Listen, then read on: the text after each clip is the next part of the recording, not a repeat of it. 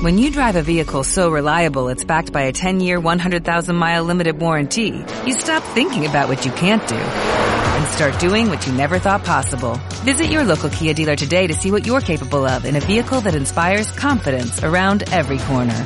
Kia, movement that inspires. Call 800-3334-KIA for details. Always drive safely. Limited inventory available. Warranties include 10-year 100,000-mile powertrain and 5-year 60,000-mile basic. Warranties are limited. See retailer for details. Mein Herr und mein Gott, ich glaube fest, dass du hier zugegen bist, dass du mich siehst, dass du mich hörst. Ich bete dich in tiefer Ehrfurcht an. Ich bitte dich um Verzeihung für meine Sünden und um die Gnade, diese Zeit des Gebetes so zu halten, dass sie mir Frucht bringt. Maria, meine unbefleckte Mutter, heiliger Josef, mein Vater und Herr, mein Schutzengel bittet für mich. Jesus, ich möchte heute über deine Großeltern mütterlicherseits nachdenken. Deine Kirche gedenkt ihr heute auf besondere Weise in der Liturgie. Gemäß der Tradition unseres Glaubens hießen sie Anna und Joachim und waren die Eltern deiner Mutter Maria. Von deinem Vater Josef wissen wir nur sehr wenig und haben kein einziges Wort mitgeteilt bekommen. Von deinen Großeltern gibt es in der Bibel überhaupt keine Informationen. Aber natürlich hat es sie gegeben, da ja Maria ein Mensch wie wir war und du selbst ja auch wie wir geboren und auf Erden als Mensch wie wir gelebt hast. Vieles können wir uns deshalb mit dem gesunden Menschenverstand, etwas Fantasie und den Bibelkenntnissen vorstellen. In deiner geheimnisvollen Gegenwart wollen wir uns jetzt zunächst einmal ein bisschen ausmalen, wie es rund um deine Geburt und Kindheit in deiner Großfamilie Nazareth gewesen sein könnte. Der erste Gedanke, der mir in den Kopf kommt, liegt eigentlich sehr nahe. Großeltern nehmen nicht selten für die Entwicklung ihrer Enkel eine bemerkenswerte Rolle ein. Wir können uns daher gut vorstellen, dass Maria, deine Mutter, gute Eltern hatte, die sie in der Liebe zum Gott Israels, zu dir dem bis dahin sehr verborgenen Gott erzogen haben. Maria war so auch aus diesem Grund sehr empfänglich für den Willen Gottes, für die Liebe Gottes, für die deine fürsorgliche und kreative Liebe. Als deine Mutter Maria durch das Wirken des Heiligen Geistes dann schwanger wurde und du, Jesus, durch ihre Mitwirkung auf die Welt kamst, werden ihre Eltern sehr wahrscheinlich noch gelebt haben. Denn die Frauen zu deiner Zeit haben sehr früh geheiratet und eine Familie gegründet, und so wird es bei deiner Mutter auch gewesen sein. Wenn deine Mutter eine junge Frau von circa 16 Jahren war, als sie dich in Nazareth empfing und in Bethlehem zur Welt brachte, dann werden ihre Eltern Anna und Joachim zwischen 35 und 50 Jahre alt gewesen sein und noch gelebt haben. Es ist jedenfalls sehr gut vorstellbar.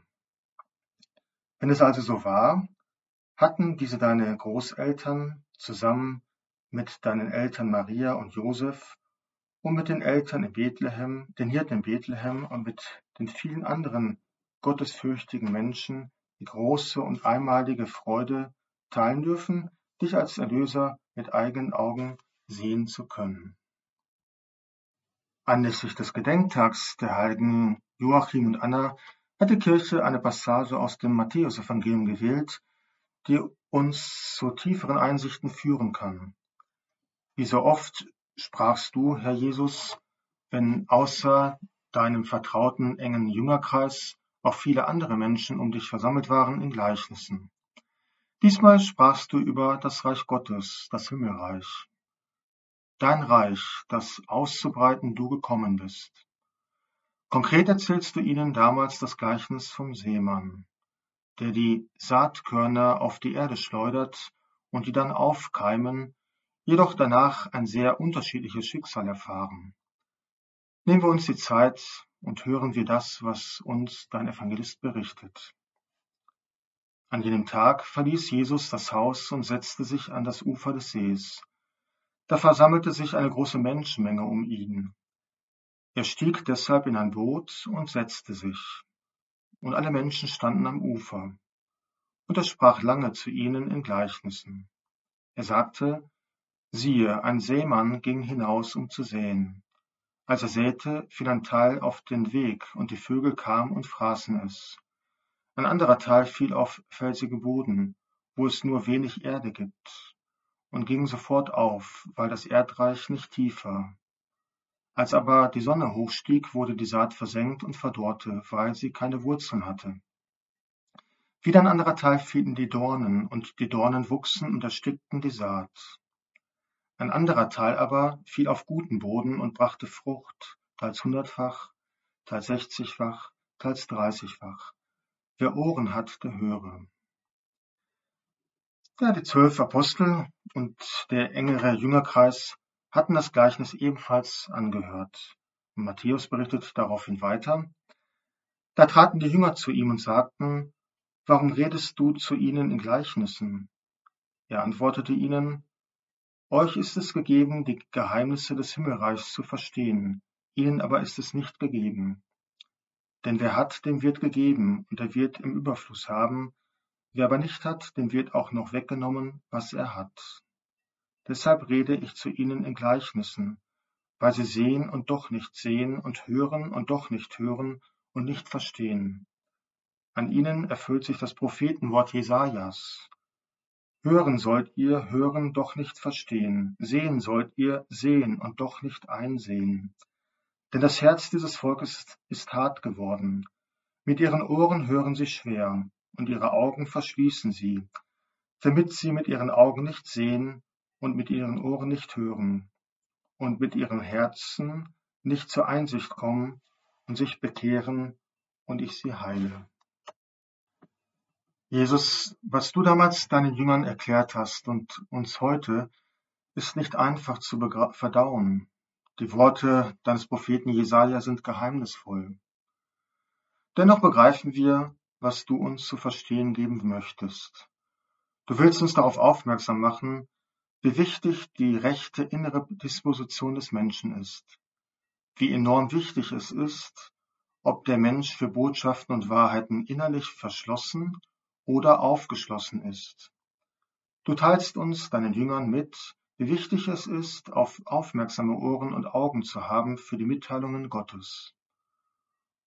Uns ist klar, dass du hier nicht als Hals-Nasen-Ohrenarzt oder Augenarzt sprichst, sondern als Heiland. Taubheit und Blindheit, von denen du uns sprichst, von denen uns die Evangelien berichten, schließen immer eine spirituelle Dimension ein. Du sprichst von der Empfangsbereitschaft des menschlichen Herzens. Vielleicht hat der uns sehr vertraute französische Autor den kleinen Prinzen deshalb sagen lassen, man sieht nur mit dem Herzen gut. Das Herz steht für den inneren Kern des Menschen. Die Befindlichkeit des Herzens als Zentrum der menschlichen Person ist für das Gelingen des menschlichen Lebens ganz entscheidend.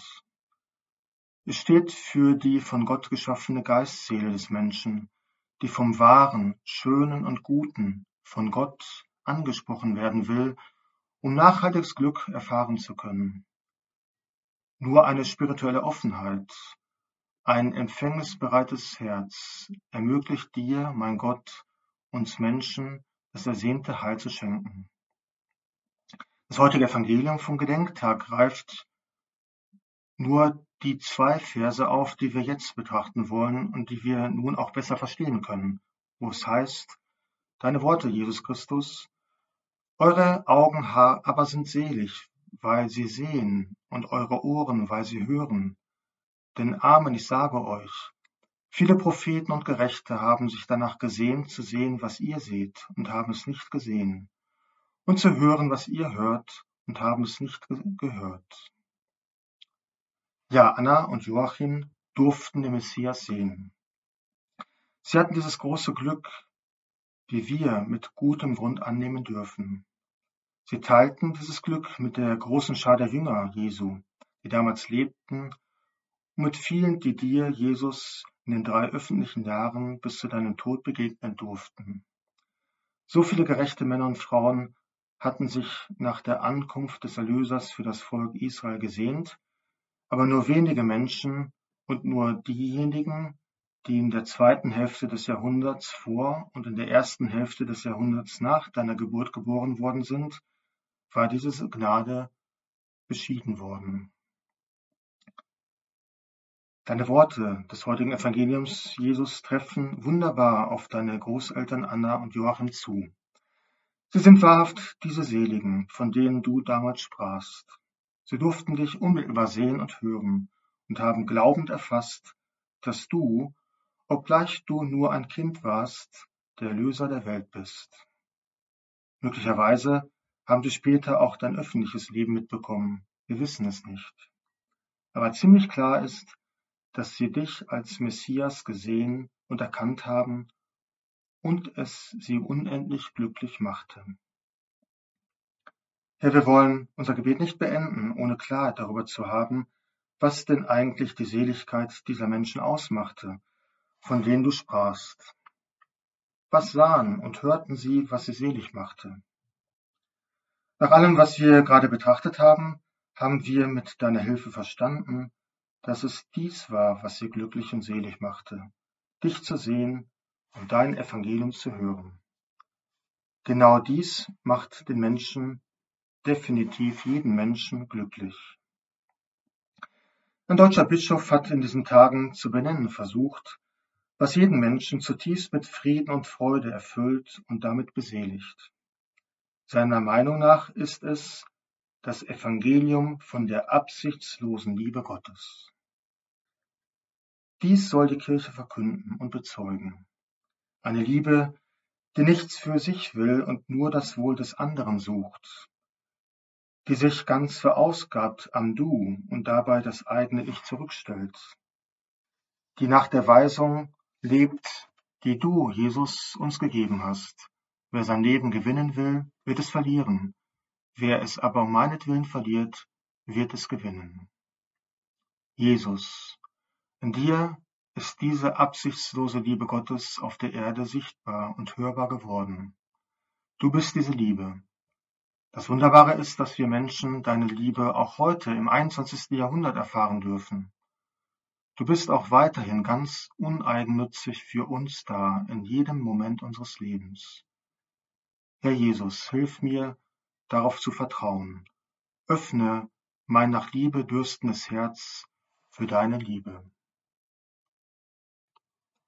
Ich danke dir, mein Gott, für die guten Vorsätze, Regungen und Eingebungen, die du mir in dieser Betrachtung geschenkt hast. Ich bitte dich um deine Hilfe, sie zu verwirklichen. Maria, meine unbefleckte Mutter, heiliger Josef, mein Vater und Herr, mein Schutzengel, bittet für mich.